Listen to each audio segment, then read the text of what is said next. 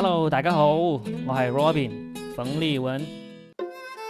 Hello，欢迎大家来收听我们新的一期说的全是梗，我是 Robin，我是老于。老于啊，那个我们今天聊几个有趣的话题哈。第一个，我想聊一聊你比较擅长的领域，那就是游戏。啊，对，这个我擅长，我花了很多的时间在这个上面。呃，我为什么会想要呃聊游戏呢？是因为前两天就四月四号那天不是全国的致哀日嘛，然后全国就嗯各种娱乐活动都停了，好几个游戏都停服了，嗯，就是什么王者荣耀啊、这个和平精英啊、吃鸡这些你都没有办法玩了嘛。对的。但是就有一个比较意外的事情，就是有人开始来说有一个游戏下载平台叫做 Steam，对吧？S T E A M，嗯，这个平台对的，呃显示说就算是晚上也有全球有两千四百多万人在线。说这里面有很多中国人也在上面说我们没有遵守这个致哀日这个规定，就依然在玩游戏啊。然后这个事情还造成了一定的热搜啊，就因为也有一些玩游戏的人出来说，为什么我玩游戏就代表我不像这些因为抵抗疫情啊牺牲的人去致哀呢？我一样可以一边玩游戏一边表示我的致敬的呀。嗯，我们就想从这个角度，先从游戏这个角度来说，说我我先说这个观点，就是其实既然这个致哀是我们全国大家统一执行的这么一个做法，那呃那一天不玩游戏确实是应该的，因为这毕竟我们生活在这个国家嘛，我们要遵守这个国家这个规定嘛，对吧？嗯，但是那个 Steam 这个游戏平台，它其实并不是在中国的，它在哪个国家？它应该是在美国。我我依稀记得它应该是在美国。那其实还有一个原因就是说，为什么晚上在线？有一个很大的可能就是，刚好是因为时差的原因，那是国外的人他们在线，而不是我们国家的人在线。对像有可能，嗯，对让大家知道的这么一个一个热点事事件啊，国外的人也应该也应该给我们默哀一下，其实啊，嗯 哎呀，他们他们先先把口罩戴起来再说吧。聊这个的话，我就想聊到一点，就是说，为什么游戏会有那么大的影？因为因为感觉现在就攻击这些玩游戏，不像我们的这个抗疫英雄去致哀的人呢，好像还挺容易攻击的。因为玩游戏的人经常在我们眼中就是一个有一种不务正业这么一种感觉，对不对？不良青年啊，不良青少年，哎，你你是深感受到这种恶意挺长时间的，对不对？对，就我就来自我身边的人，我老婆就对我这个玩游戏充满了深深的恶意。我听到你们在那个夫妻夜话的那个播客里面有讲过好几次，一说到你玩游戏就来气的那种。对的，而且真的是气得咬牙切齿的那种，是真气啊，不是只是说说的。那他有没有对你的这个玩游戏的一个行为做过什么实质性的这个行动来反抗你、对抗你啊？也只是说说而已，对吧？嗯，其实是这样的，生气对我来说已经是个很大的麻烦了，因啊为，毕竟两个人每我还天在一起以为你说嘛，对吧？我还以为你说生气对我来说已经无所谓了，死猪不怕开水烫哦，了。无所谓，无所谓，因为我们家小嘛，你想想看，走来走去，看到一个人对你生气，多多少少会有很大的压力吧。究竟游戏是怎么样让人沉迷进去的？呃，我先问一下，你是最早开始玩游戏从什么时候开始？呃，我最早开始玩游戏其实是从小学开始的，嗯，玩什么呢？那时候任天堂那种呃是任天堂吧，红白机呀、对吧？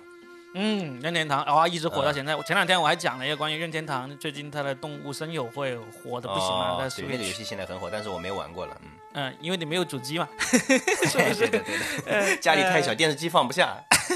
然后呢，就从小时候玩红白机任天堂啊，但是那个时候呢，我爸妈没有给我买游戏机，所以说我到后来玩的比较多的还是到大学以后。大学以后因为自由了嘛，然后大学门口有网吧，那个时候玩 CS 啊、星际争霸啊，什么一些嗯 RPG 的游戏啊，反正是没日没夜的也是玩的，一直在玩。嗯，但其实你觉得游戏最吸引你的是什么？因为我知道这个话题其实很多人有聊过，但是我想从认识的人实际来、来聊一聊。我就不说其他人都说过的那些了，就是说游戏里面画面多精致，战斗多多好，对吧？嗯，其实我感觉是这样子啊，就是玩游戏的人啊，和其他对呃美剧沉迷啊、对小说沉迷啊有一个共性，就是说他们其实是找到了一个方法，从这个世界短暂的逃离一下。其实，是的，啊、因为在这个世界上，大家多多少少都会有一些痛苦的感觉吧，对吧？你有压力啊，对吧？你有各种各样的，反正有各种各样的压力哈。嗯嗯，通过游戏啊、小说啊这种东西，它其实是一种逃避的方法。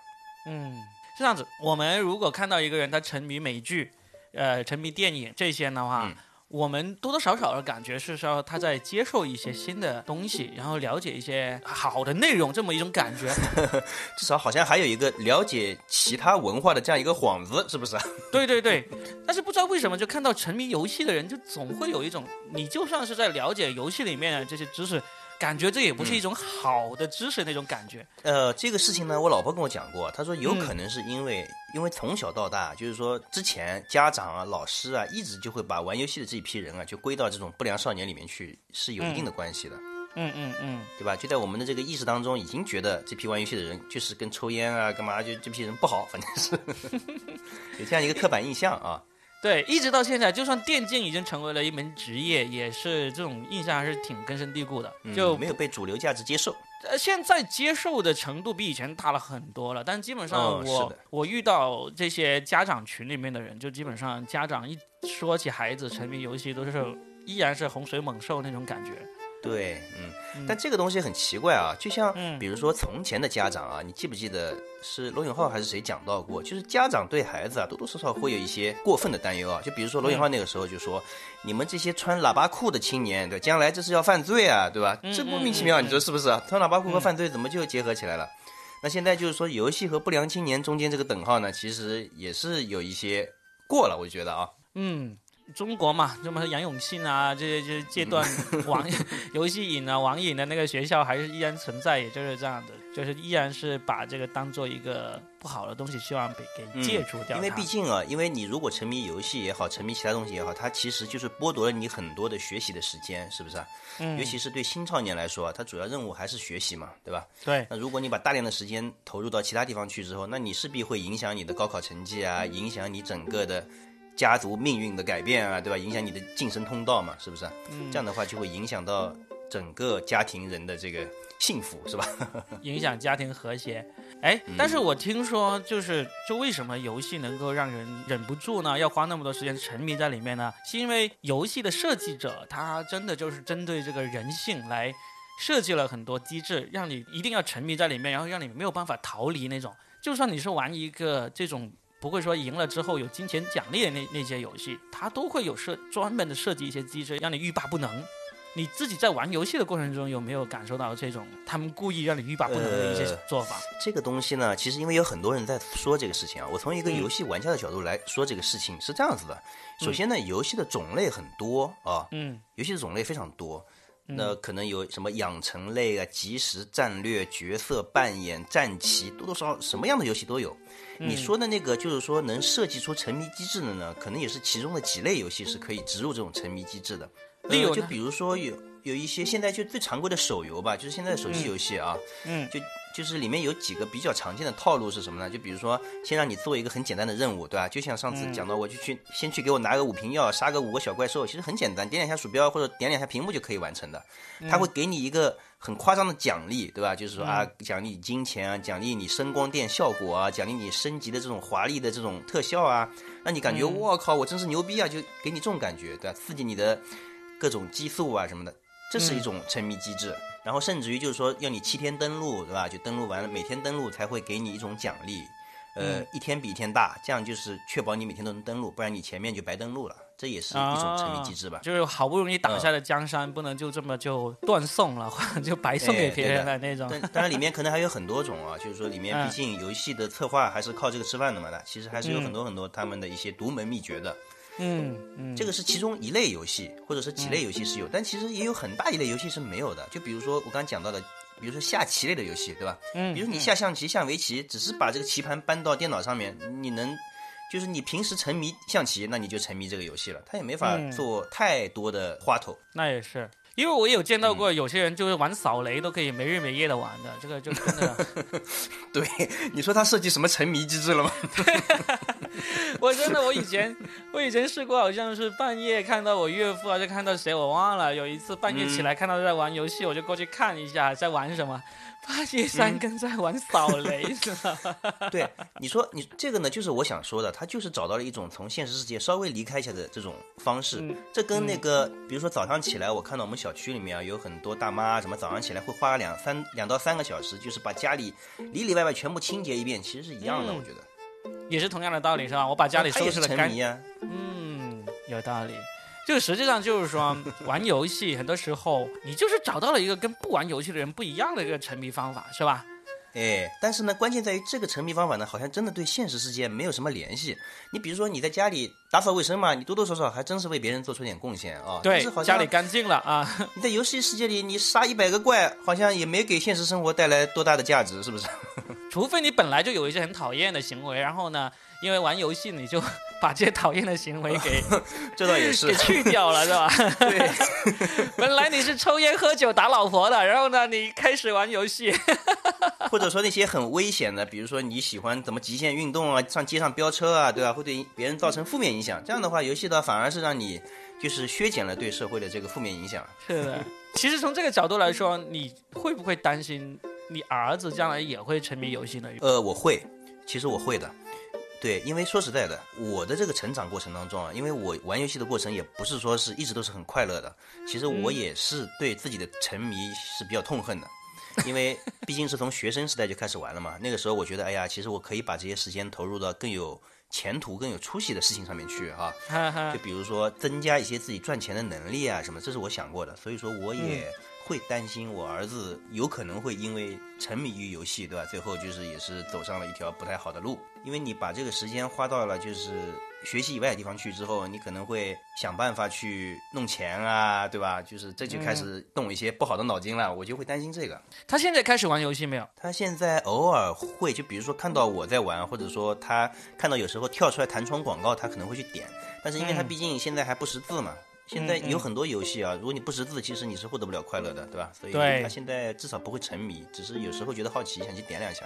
等他识字之后。既然你说你担心他也会沉迷游戏，然后你有没有想过该用什么办法来让他不要往你担心那个方向去走呢？其实我没有很好的办法，因为我对付自己我都没有很好的办法，所以，所以我能想到的就是说有可能是自我安慰，但是我觉得啊，就是说小孩啊，首先我有一点是确定的，就是说如果他在有别的选择的情况下面，他游戏并不是他唯一的选择，他就不会沉迷。就是说其实人啊。你你就是想获得一些，说实在，就是说你除了游戏啊，你那些成就感啊什么的，在其他地方也能获得。如果游戏已经变成了你获得成就感的唯一途径了，那这个人本身就有点危险了，其实是，嗯嗯，对吧？嗯，只要培养他正常的兴趣爱好，问题应该不大。什么正常的兴趣爱好？例如什么打篮球、踢足球这些吗？呃，打篮球、踢足球，那就是然后看书去探索这个世界嘛。因为在游戏里面，其实你也是去探索游戏世界，对吧？如果在现实世界当中啊，就是说你在探索世界的过程当中，首先它不是说是特别痛苦，对吧？嗯，也不是说是有自己解决不了的问题，有人会帮助你啊，有人会不停的给你交流沟通，对吧？做你的导师，我觉得他应该不会就是说是沉迷到游戏里面去。说到底，还是我们上次聊那个韩国 N 后房的时候说过的一个观点啊。就是你要让孩子不要往你那些你不知道会走向什么方向的行为上面去沉迷或者去做的话，最好就是始终保持沟通，对吧？他就算玩游戏，他他也会告诉你，他我觉得，当然我算是纸上谈兵啊，就是我就觉得，如果如果那个小孩子沉迷游戏，至少家长要做到一点，就是他玩游戏他不会刻意避开你。就是说，嗯，他要玩游戏，他想方设法不让你知道，然后偷偷的疯狂的沉迷这种，这种我觉得就是沉迷游戏的最糟糕的一方式。对，这个就比较危险了。我而且有很多游戏，它需要，它是需要花钱的。就是我虽然玩游戏啊，但是我从小到大对在游戏上几乎是一分钱都没有花过。嗯，因为因为我可能是可能是因为我抠门嘛，就是说我只要看到要充钱的游戏，我就不玩了。但是我不知道我的小孩啊以后会怎么样，所以说我这点确实还是要就是家长需要去监督的，对吧？因为小孩对钱他没有概念，尤其是现在这个小孩，他现在什么一百万一和一块钱对他来说，他只知道一百万很大，但不知道到底有多少。所以他如果有机会随便拿你的账号去充钱，他不知道会充多少钱进去。所以你就是暗示了一下，说你还是可以随便从你账户上拿一百万出来挥霍，是吧？我我我只是对我我说这个一百万，只是怕就是大家觉得我太穷了。哎，其实关于跟小孩沟通这个，我有见到过一些比较特别的沟通方式，我觉得你有可能将来有一天可能会用得到的，就是什么呢？你说说，嗯，就是那些家长本身也是打游戏的，然后呢，他孩子也沉迷游戏。他也不会去阻止他，但是呢，那些孩子到了很重要的时刻，例如要期末考试了，要中考了，要高考了，他们还是忍不住继续玩游戏。这时候，那些家长，特别是当爸爸的那个，就是带那个孩子去练号，就是用到孩子的那个账号，哦帮他去打。我见过真真实实有几个身边朋友的例子，就是这样子，就是某些特殊时期。那你说的是网络游戏，对，其实现在大家最最害怕的还是网游，对不对？我是不玩的，嗯，因为要充钱嘛。啊哎，但是我觉得你有你是有这个条件去了解这个，因为我是完全不玩游戏的人，我对游戏真的是嗯完全提不起兴趣的人。但是你既然你对游戏有兴趣的话，我觉得这个方法也许我们的听众也有人可以考虑。就是第一个，他就是那个你自己会玩，然后呢，到孩子他一定这个时期不能沉迷的时候，你们保持良好的沟通，他愿意把他的账号交给你，你去帮他练。这个就意味着有两个，你别看这个事情好像挺简单啊，其实非常难。第一个，他会充分的嗯信任你，孩子要充分信任你，这个有多难啊，对他不对？充分信任你的技术，对，这就是第二个，你的技术要足以让这个孩子会信任你，就算他信任你。对就算他本来信任你的，但是交给了你一次，你把他的账号给打没了，对，还不如不交给你，的？放在那边都比这个这交给你要好。让你打一次，把把从王者变成青铜了，对吧？那是本来信任你的也不信任了。对吧？我我觉得这个是对于那些家长，他你已经没有办法说，呃，让孩子放弃这个爱好，你又不能用这种强制粗暴的方式来做的话，可以考虑这种方法。而且这种方法还有一个好处，就是说，如果你早早从小孩从小开始的话，你特别是你家长自己本身也喜欢玩游戏的，你就跟孩跟孩子一起玩啊。就是他年纪小的时候，例如我女儿，我现在看我看到有时候她玩一些游戏，我其实我看看不上眼了，太没意思了。嗯，太幼稚了，对你来说是。对我也会拒绝的，但是我基本上我都是了解了之后我才会拒绝。然后呢，我想嗯随着他年纪大一点，如果他再喜欢游戏，他可能就会玩一些以我的智力来说，都不是说随随便便就能玩好的游戏。我觉得说不定嗯我可能就会愿意跟他一起玩了。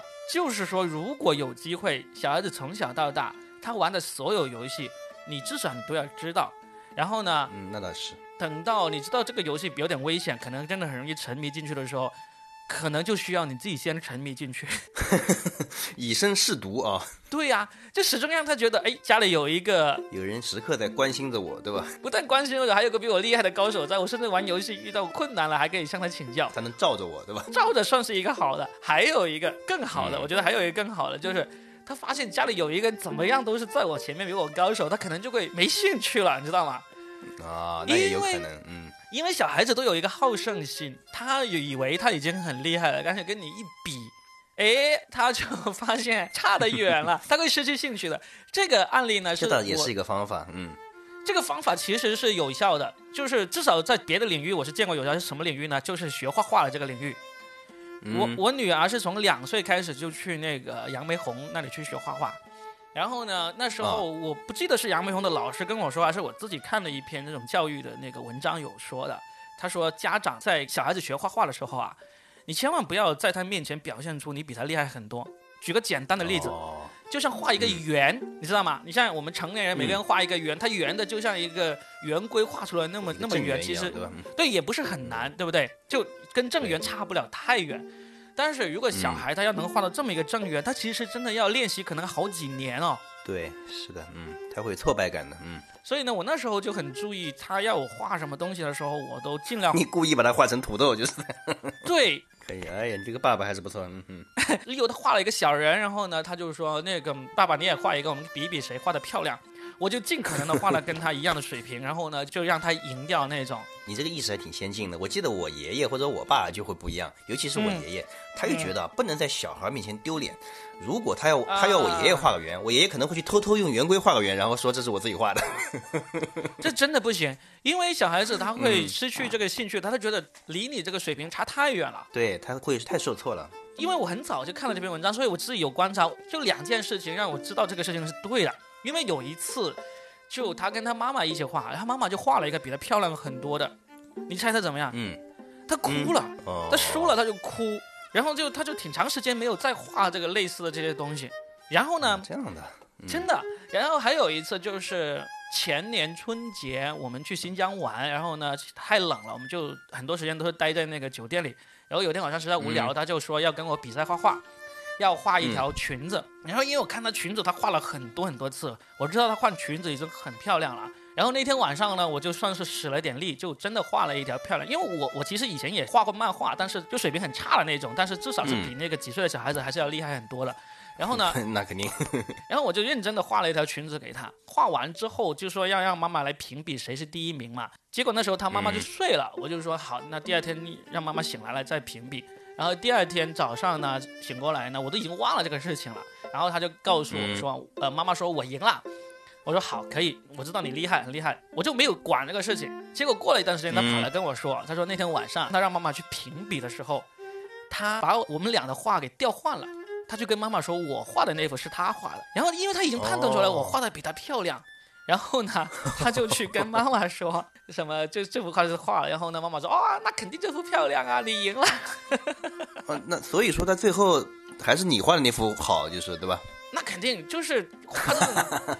那毕毕竟他才几岁嘛，所以呢，所以呢，我当时我就觉得，哎，这个事情你还真的就画画这件事情，我是希望他能够沉迷进去的。对，不要去打击他积极性，就是啊。对，我就不要去打击他积极性。但是我就想从这个角度反过来想，如果有一件事情我不想他沉迷进去的，我是不是可以就用一种方法，我时时刻刻压着他一头，让他发现，不管你怎么，确实是可以的，嗯。对，不管你怎么玩，你都玩不过我。所以，对，这也是确实是有效果的，我觉得，嗯，我有段时间想放弃这个游戏，也是因为自己怎么打打不赢，想算了算了，反正没意思。不过你说到这一点，我正好还想补充一个想法。我记得啊，就是刚才我讲到罗永浩，罗永浩那个时候呢，他的他说孩子啊都有一个叛逆期，对吧？那个叛逆期里面，就家长不要我干什么，我就偏要干嘛，为了显示我的跟家长的不一样，对吧？对，所以他就说到了，如果家长真的不想让孩子穿喇叭裤，他不要说你这个穿喇叭裤是要犯罪啊，这样一说孩子更开心，啊，我就要穿的跟你不一样，对吧？你就要说哇，你就要忍着自己的怒火跟那孩子说哇，你太酷了，这喇叭裤真漂亮。等到孩子听到这个，他就会想哇，我我爸都说好看，这裤子土到什么地方去了？赶紧不穿了。爸也跟着一起买一条喇叭裤穿上，跟他一起穿。是的，就是说，我在我在想，如果你说的连我爸都在玩这个游戏，那孩孩子可能就想，哇，那看来这个游戏太土了，以后再也不玩了。就是，所以我建议你就可以考虑这个方法嘛，因为你本身喜欢玩游戏，对不对？等到有一天你发现他也开始玩了，你就记住紧紧的开始跟他同步开始玩，而且一定要压住他一头，再赢他，对吧？打到他喘不过气来。嗯，是的，是的，是的，挺好。我觉得这个我们聊出这么一个方法，也希望我们的听众也能够献计献策，说一下怎么来戒掉这些你不想让你的孩子，不想让他染指的东西。嗯嗯。哎，说到这个，我想就聊我们今天的下一个话题啊，也是一个人，他也是从小开始沉迷一样东西的，但是这个人呢，哦。也是家里人从小就给他很大的支持，他要怎么玩就给他买设备，给他买装备。这个人最后呢就成为了世界首富。这个人就是比尔盖茨。哦，比尔盖茨，比尔盖茨啊。对我们应该绝大部分的人每天都在用着他的产品了，就是那个 Windows 操作系统。你有没有发现，其实他已经淡出我们的这个谈资，淡出我们的这个视野挺长一段时间了。哎，我觉得自从是这个智能手机开始之后，他就淡出很多了，要不然他肯定还是如日中天。对，但是其实电脑我们依然还是用 Windows 为主的多嘛，对吧？嗯嗯，哎，他淡出呢，其实有一个很重要的原因，是因为他卸任了这个微软的这个总裁，然后呢，他去做了什么事情呢？他其实花了很多时间在研究疫苗，研究这个在非洲呃怎么消灭疟疾这个行动，所以他就真的是就投入到了这种慈善事业以及研究这种更好的药物这方面去。但是这最近他就卷入了一个有点类似风口浪尖的这么一个事情。呃，现在不是疫情，全世界都很严重嘛。他其实他在二零一五年的时候，在 TED 那个论坛上面，他做过一番演讲，他就准确的预计到了，就是将来会有一种传染性很强的病毒，会对世界造成很大的影响，就跟今天大家全世界正在面临的这种情况十分十分的相像的。虽然他没有说出来这个是冠状病毒，因为他确实也不知道那就是冠状病毒才会引致到。那他说是不知道，但他知道是一种病毒嘛，反正就是。对，也他也不知道会是冠状病毒，反正他就是说是某种病毒这样说。嗯嗯。然后呢，这个事情呢就就引发了很多阴谋论，就是如果你你上网搜一搜的话，基本上你现在搜比尔盖茨的话，就很多人就开始画漫画呀，呃，写文章啊，发推特啊，这样来说啊，比尔盖茨就是坏蛋。妄图控制世界啊！他正在进行一个什么所谓的人类清除计划这么一个行为，就说他是一个阴险的富豪，想要控制世界啊，控制政府这么一个做法。阴谋论这个事情还真的是挺有市场的哈。嗯，对，什么事情都能有阴谋论。就像你说刚才说你要去网上搜一搜，我在想啊，就只要你出了名了，其实你哪怕不搜，你也能想到，对吧？肯定有围绕他的很多的阴谋论。其实哈，因为这次疫疫情，他也捐献了很多钱，然后也花了很多力气来研究疫苗啊什么之类的。其实他真正在这么多富豪里面，他做出的贡献，可能真的是数一数二的。你知道他现在甚至是毕竟也有实力啊。对他有这个实力，而且他自从卸任这个微软 CEO 之后啊，他真的是已经身体力行的做了好多年这种研究新的疫苗、新的药物啊这样的一个事情了。他不是说玩玩而已啊，他不像我们的马云啊，马云刚刚开始准备要从阿里巴巴退的时候，不还热衷于研究中国武术嘛，还拍了什么空手道啊什么之类的嘛。对，后来他可能是听了我们那集讲中国的这个传统武术确实不太有用之后，他可能就放弃这个计划了。他最近做的还算靠谱一点，他刚刚捐献的那一千台呼吸机也已经抵达美国了。当然，这个事情也被很多阴谋论的人出现，说他怎样怎样。反正现在马云也开始享受了比尔盖茨的待遇，说他也是一个野心家，他呃想要怎样控制世界。反正反正很多了这种阴谋论。但是我们从这个阴谋论这个角度出发，我就发现其实基本上这些超级富豪啊，基本上都逃不过阴谋论的一个影射。包括到前段时间，前两年不是有一个，呃，马斯克特斯拉的那个老板，他不是还有一个很出名的 Space X 这个火箭公司嘛？是的。他的火箭公司是全世界首先作为民用的火箭研究公司，他就能够成功的回收火箭，这个是一个很伟大的一个成就啊！就是以前你知道火箭升到上天空，然后回来就毁掉了，每发射一次都很高很高的成本嘛，就很浪费，就是啊。对，他就把这个成本降低下来了。然后呢，更厉害的就是应该是前两年吧。他做了一个事情，就把他就是他们公司的一辆特斯拉跑车给送上了太空，在太空里不断的漂浮，然后上面带着一本那个《Don't Panic》那本书，还有播着一首 David Bowie 的一首《Space Oddity》那么一首歌，在太空里面漂浮。太阳系里面飙车是吧？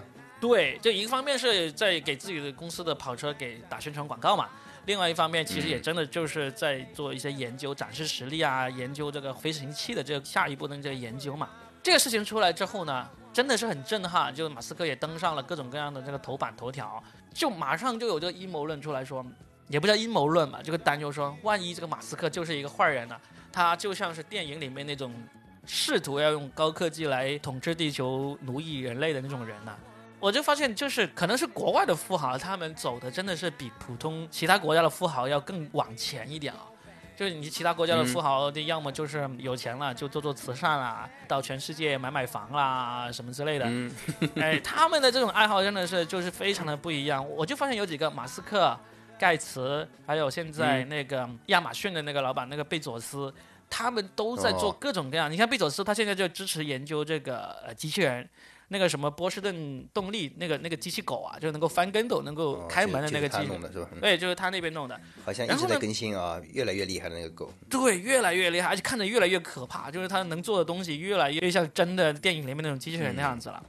然后我就发现这些有钱人他们玩的都比较超前，然后呢就会引发大家的担忧，说你掌握了这么先进的技术，他你现在比尔盖茨被人 被人说他就长有点强了，主要是。对，就就是说他掌握那种疫苗啊，就是用来优化人类的，就是让那个，嗯，所以就阴谋论就很强盛。你知道盖茨他那个为什么这个阴谋论被最近被人家翻出来那么多嘛？因为他有一项研究，听起来还是真的很容易让人想歪的，就是他就发现就是那个非洲的那个孩子那个出生率非常的高，然后死亡率也是非常的高，就是说非洲的孩子呢，他因为出生他得到的医疗条件不够好。所以呢，他们就很容易死，所以非洲的人才不得不大量的生孩子，用这个出生率来对抗这个死亡率。哦，所以他就要研究这种药物、疫苗以及这个改善这个医疗条件，就是让这个非洲或者全世界的人类的那个出生之后的那个存活率更进一步的上涨。提高这样子呢，才能降低这个出生率，嗯，然后就让人类就就是数量不要增加那么多，但是存活量增加多。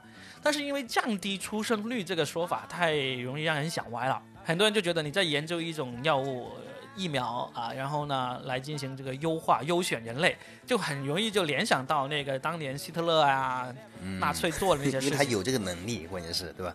大家其实是对这个能力有点恐惧了。是的，所以就一旦现在特别乱的时候，阴谋论就特别容易盛行。大家慌嘛，大家惶恐，就不知道就前面会发生什么事情的时候，他就容易乱想。这个时候啊，对啊，而且我觉得你刚刚说的那个，为什么就国外的这些富豪他愿意去做一些慈善什么？我觉得还有一个原因，也有可能是因为他们确实也是富了好几代了。其实啊，在我们这边的富豪呢，有一些可能也是刚刚富起来，属于是富一代啊，干嘛这样一个程度是吧？没有，所以说这我我们刚才说的这几个都是富一代，就比尔盖茨是富一代啊贝索斯是富一代，那个伊隆马斯克是富一代。哦，好吧，你看我这个我这个理论刚刚被提出来，五五秒钟就被击败了。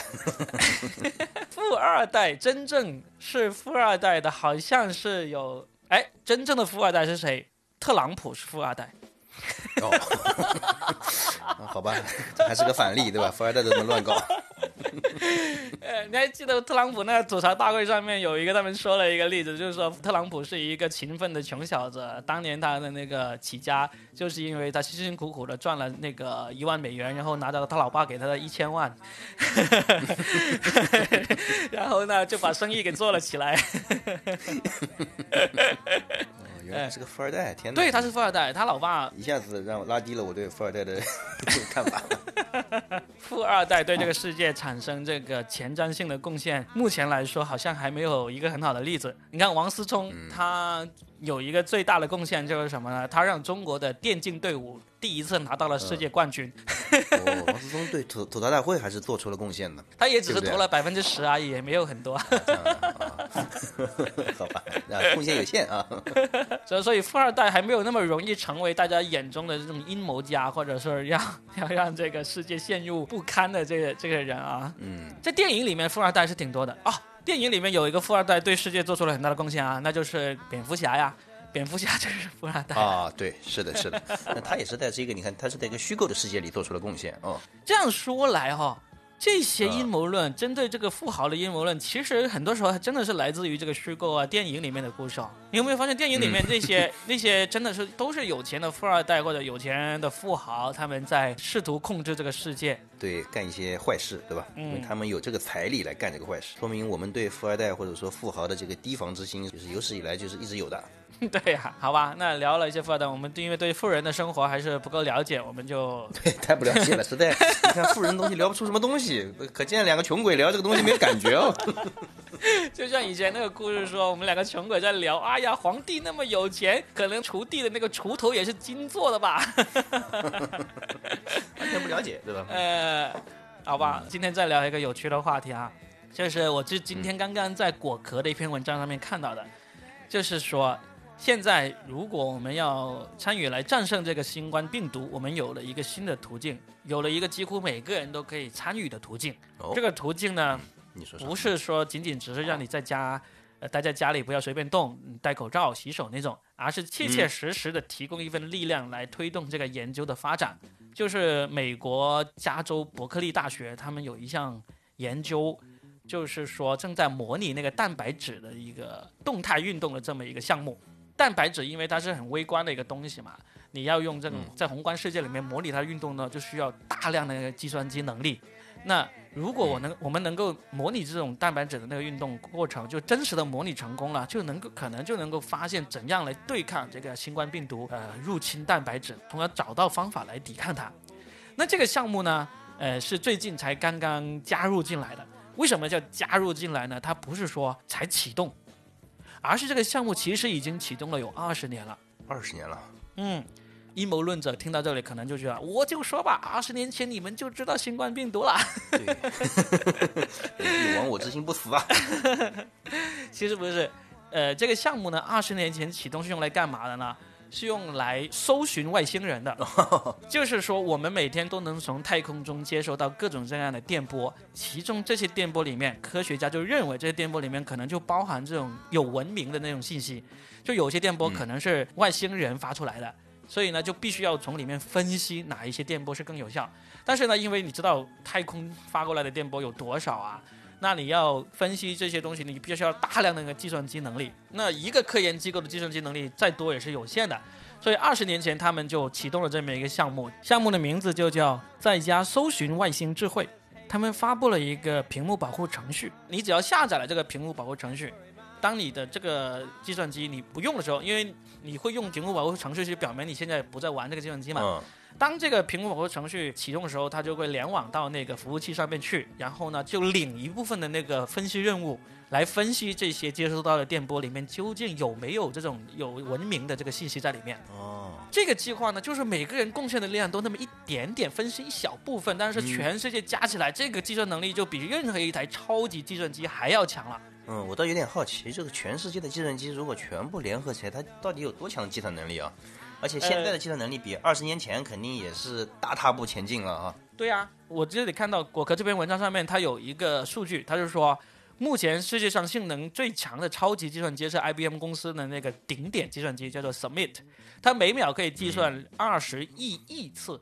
他们在那个嗯最近宣布开始要用这个项目来用于分析组成这个蛋白质的这个运动这个模型之后呢，就是他宣布当天就开始有人下载这个程序来做，当天他的那个速度就已经达到了这个二十亿亿次的这个两倍，哦，然后五天之后，计算速度已经超过了每秒一百亿亿次，已经五倍了。五天之后就已经，所以嗯，这个比起最快的超级计算机还要厉害的，因为现在全世界有计算机的人太多了。他现在就提出向世界上的人呼吁，只要你有一台可以上网的电脑，的计算能力，计算就贡献出来，对吧？对，不知道我们家计算器能不能贡献出来，反正我平时也不用，说不定也能给他们拿去。真的是可以的。只要你能上网，有一台可以上网的电脑，任何人都可以为这个抗击疫情做出进一步的贡献。按说其实手机应该也行啊，只要手机也行有这个计算计算计算单元就可以。现在是手机啊、电脑啊，甚至于显卡现在也是有计算能力的，对吧？这些东西都可以贡献出来。对，所以呢，就是如果大家有兴趣，就可以去这个呃大学的网站上面下载这么一个程序，它现在都不需要你去。呃，运行这个屏幕保护程序的时候才用了，因为当时是认为你只有在运用这个屏幕保护程序的时候，你才是空闲的嘛。对，而且当时计算机的计算能力呢，其实也没有现在这么强，对吧？它确嗯实是，如果也只能等空闲的时候才能用，因为它计算能力没有那么强，对吧？现在就是确实，你的计算机的有很有很多多余的计算能力，尤其是啊，比如说有很多人他买了一个很好的电脑，但是呢，其实他平时也就做做 Word，对吧？所以有嗯大量的这个计算能力就被闲置在那边，对吧？这对些也属于是资源浪费，说到底。对，所以你现在下载的这个程序，你都根本不用运行屏幕保护程序，它就会在后台运行，而且它绝对不会占用你这个正常的这个呃计算能力。就算说你正在打对你正在打这个魔兽世界，打什么 L O L 啊这些，它都可以默默的，只要你能连上网，就运行这个参与到这个模拟新冠病毒蛋白质。嗯，就只要你打开电脑就能就能参与过来，就能为人类这个做贡献，对吧？对的，对的，嗯，这样的话，你家长也不好诟病你玩游戏了，对吧？因为你毕竟在为人类做贡献，对吧？他没有。家长听到这个，如果你的孩子用这个道理来向你说的话，你就是说你不打游戏，他会运行的更快。会更快一点。呃，哎呀，然然后其实这个呃，其实这个我原来就知道这个项目，当时我以为它是假的。我嗯是什么时候知道这个项目呢？是几年前我在看刘慈欣的那本《球状闪电》的那本小说的时候，在科幻世界上面看的吗。不是，我就是买了一本小说，就是刘慈欣的《球状闪电》，这是我认为它改编起来会比《流浪地球》更好看的这么一部小说。大家如果有兴趣，也可以找来看一下。就因为它整本小说啊，整个故事。它就是很完整的，就像一部电影一样，从一哦开始，它那个《流浪地球》是个比较短篇的，就是啊。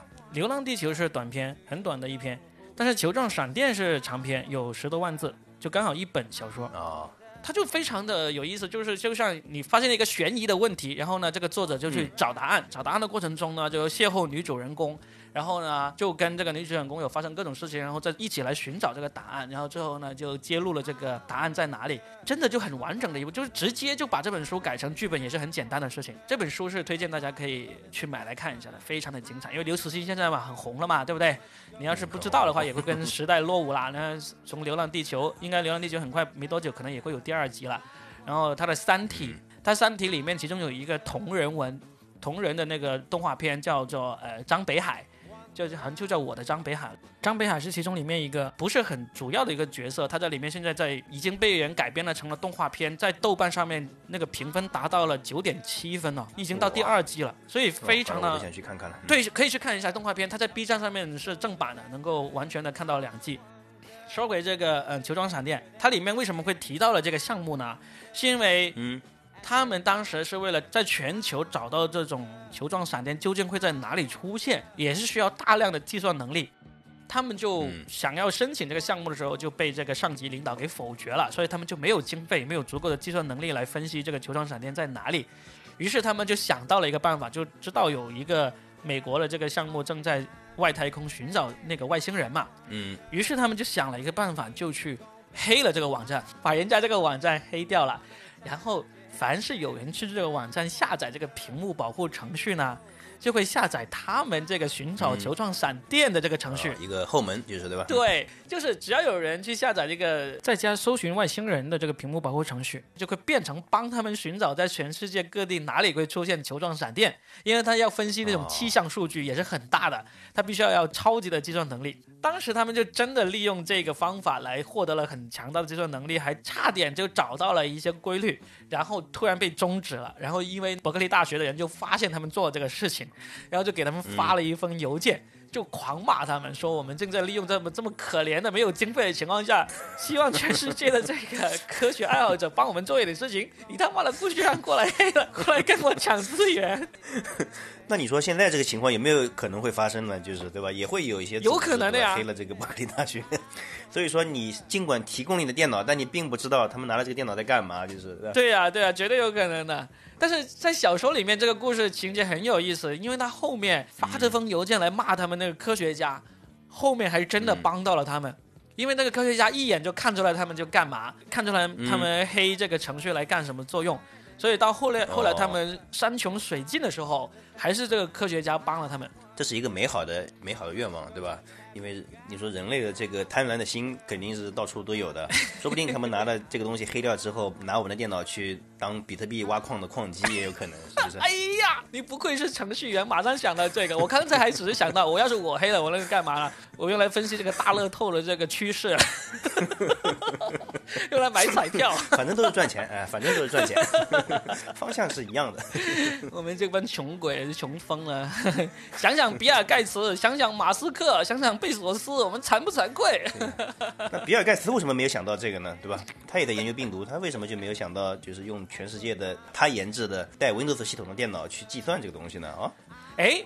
比尔盖茨他没想到这个，但是比尔盖茨用的那个方法跟这个，其实在原理上有点像，就是他现在正在呃资助那些科研机构在研究疫苗嘛，然后呢，嗯他一下子就资助了七个不同的研究机构，就是说大家认为新冠病毒的疫苗呢是有至少有七个主要的研究方向是可行的，哦，那他就同时支持了七个，他的意思就是说这七个里面，嗯，对，只要有一个是成功的，那就成功了，可能另外六个就废掉了。